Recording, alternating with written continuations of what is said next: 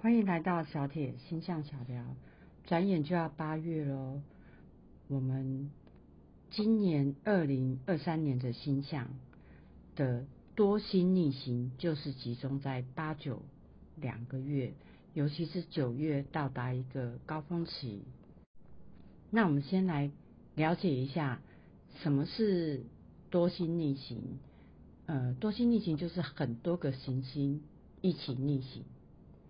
那很多个行星一起逆行会造成什么现象？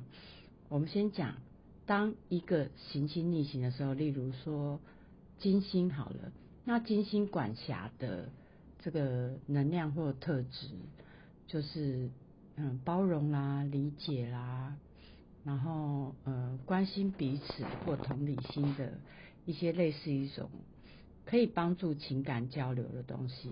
所以当金星的星象如果对出一些吉祥位的时候，那我们这个时候对于情感交流就是很有利的。反过来，如果金星对出不良的位置的时候，那么我们这个时候就会比较呃有一些情感上面的障碍或者是不便。那这个就是在占星学里面的看法。那如果金星逆行的时候会怎么样？金星逆行的时候，我们就会少了金星的能量。那每个人的影响性大小不一样，要看当次。但是我们还是可以广泛来讲，例如你是一个上升守护星是金星的人，或者你时常跟人情感交流的人，那么只要金星逆行，你就会受到一个比较大的影响。因为你在跟人做情感交流的时候，少了金星的守护，少了金星的帮忙。那人与人之间相处有同理心、有包容心，能够理解，相处起来就很舒服。但反过来，如果人与人之间没有理解、没有包容，那相处起来一定是很不舒服。好，那当金星逆行的时候，就是少了包容、少了理解，那会发生什么事情？那如果两个人的感情已经在边缘的。那可能就会开始吵架，或者情侣的分手，这样种种之类，但是不会限于情侣哦，因为金星管辖的是一种人缘、情感交流、人与人之间的关系。那我们现在了解了，当一个行星逆行的时候，我们就要先看看那个行星是管什么东西的。好像金星就是管情感交流的，那金星逆行的时候，我们就少了金星的帮助。好，就这么简单的一个道理而已。那么多星逆行的时候，就这样，哎，金星也逆行，土星也逆行，然后冥王星也逆行，然后很多行星都逆，水星也逆行。当很多行星一起逆行的时候，那肯定，比如说水星是管沟通的，那我们就沟通有问题，感情也有问题，然后做事情也有问题，然后呃，那个什么各方面都有问题。所以为什么多星逆行会相对比较不舒服？那也就是为什么我们要特别提醒大家，在八月到九月的时候是行星逆行，今年行星逆行的高峰期，尤其在九月的时候。好，第二个部分，刚好今年的农历七月，我们东方的这个跟西方没有关系，东方农历七月刚好在八月十六号的时候，哎，开始那个农历七月，哎，所谓的鬼门开。那刚好一个月过后，九月十五号，哎，结束了我们的农历七月，所以刚好我们今年的农历七月又跟这个多星逆行刚好重叠。那重叠并不会说哦，影那个影响性更大，其实就是说我们从刚好从东西方，但并不会每一年都刚好重叠，只是刚好这几年还蛮常见到刚好，呃。农历七月的时候，不是水星逆行呢，就是多星逆行的高峰期，只是一个刚好啦，因为它一整年这样轮轮轮，总是会有轮到的时候，啊，这几年刚好是这样。好，我们再回过头来提，八月九月是多星逆行的时候，所以就像刚刚讲的啊，我们很多东西都失去助力。平常我们可能哎没钱的时候还可以跟人家借一下钱，可是你多星逆行的时候，可能本来会帮助你的人。他自己也焦头烂额，他也没有办法帮忙你，然后这就会变成一个连锁效应，因为这是一个广泛性，大家都受影响。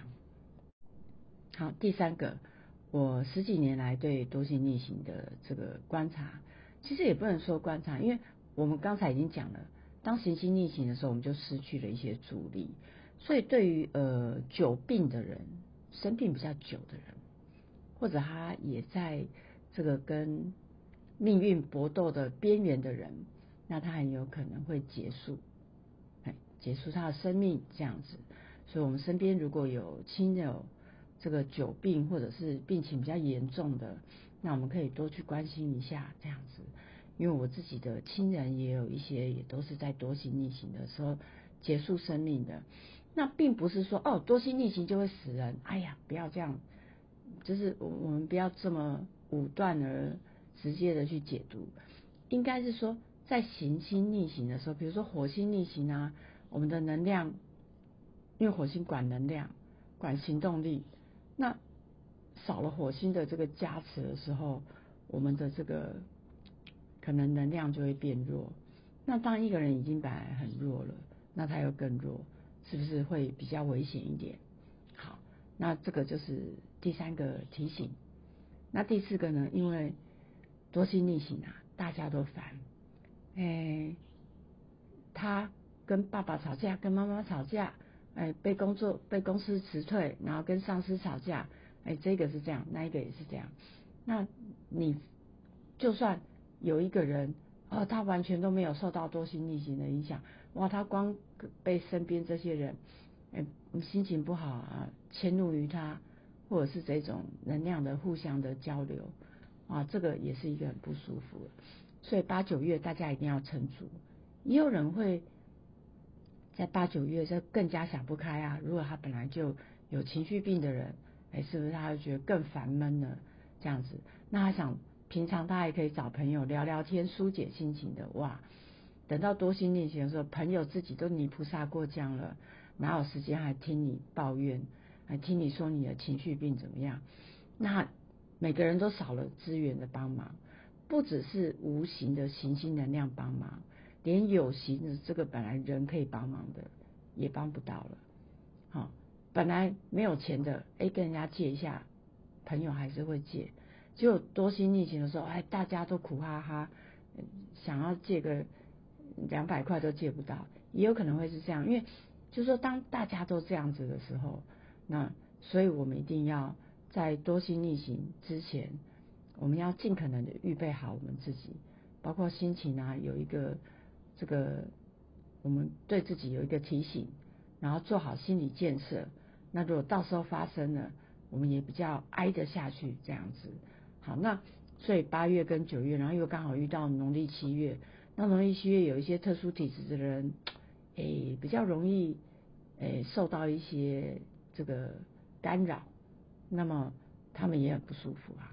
这样，所以在这一次的八月到九月，大家一定要先。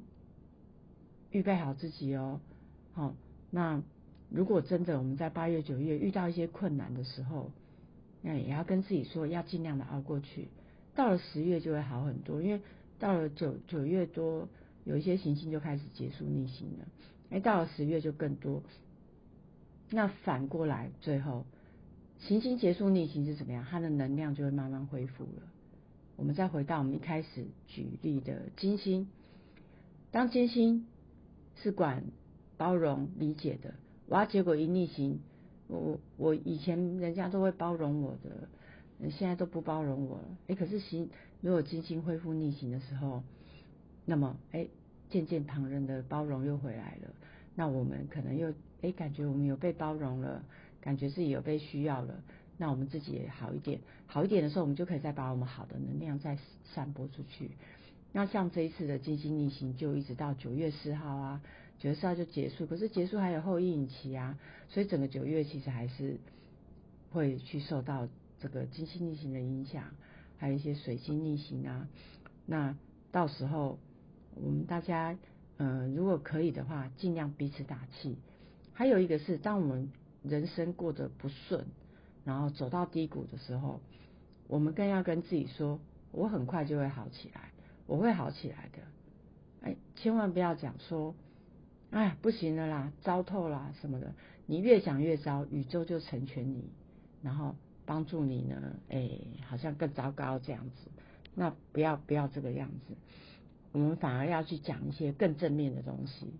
我们可能被命运之神哇被打趴在地了，那我们要讲说，我很快就会好起来。假设说，呃，我没有钱，我很快就会有钱的啊。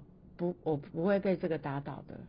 那宇宙就会成全你，你很快就会有钱了。就就也是一个听听起来似乎有点好笑，就说哎，那是吗？这逻辑上是这样吗？哎，事实上的确是这样。我们今天谈论到无形的能量的时候，它的逻辑跟道理还真的是这个样子呢。所以，OK，嗯，每个人在八月到九月都会受到不同的影响。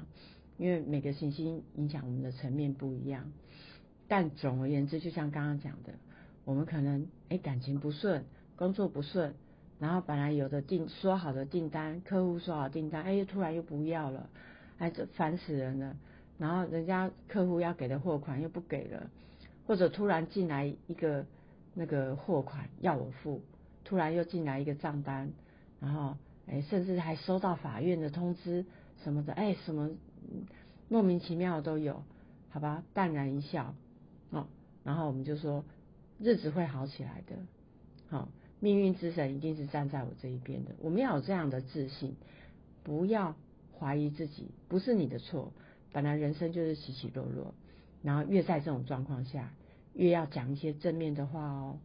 那么今天就给大家做一个算是专辑，特别提醒大家。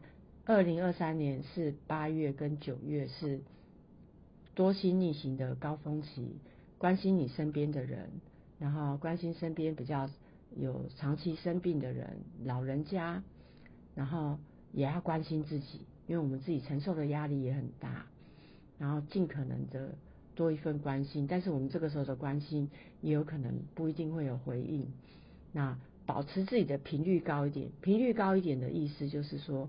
我们比较能够正向的思考，尽量的正向思考。如果我们已经被命运之神打趴在地，然后都想要，我们不如哈哈大笑，说我一定会好起来的。大概就是要这个样子。那一次一次的挑战，一次一次的这样子艰难的磨难，它会让我们的这个心境不一样。那么我们对待人生的态度也会非常不一样哦。今天小铁星座小铁星象小聊就跟大家分享到这里，祝福大家多心逆行的时候都一路顺风，遇到不如意一定要讲正面的话哦，知道吗？拜拜，下次见。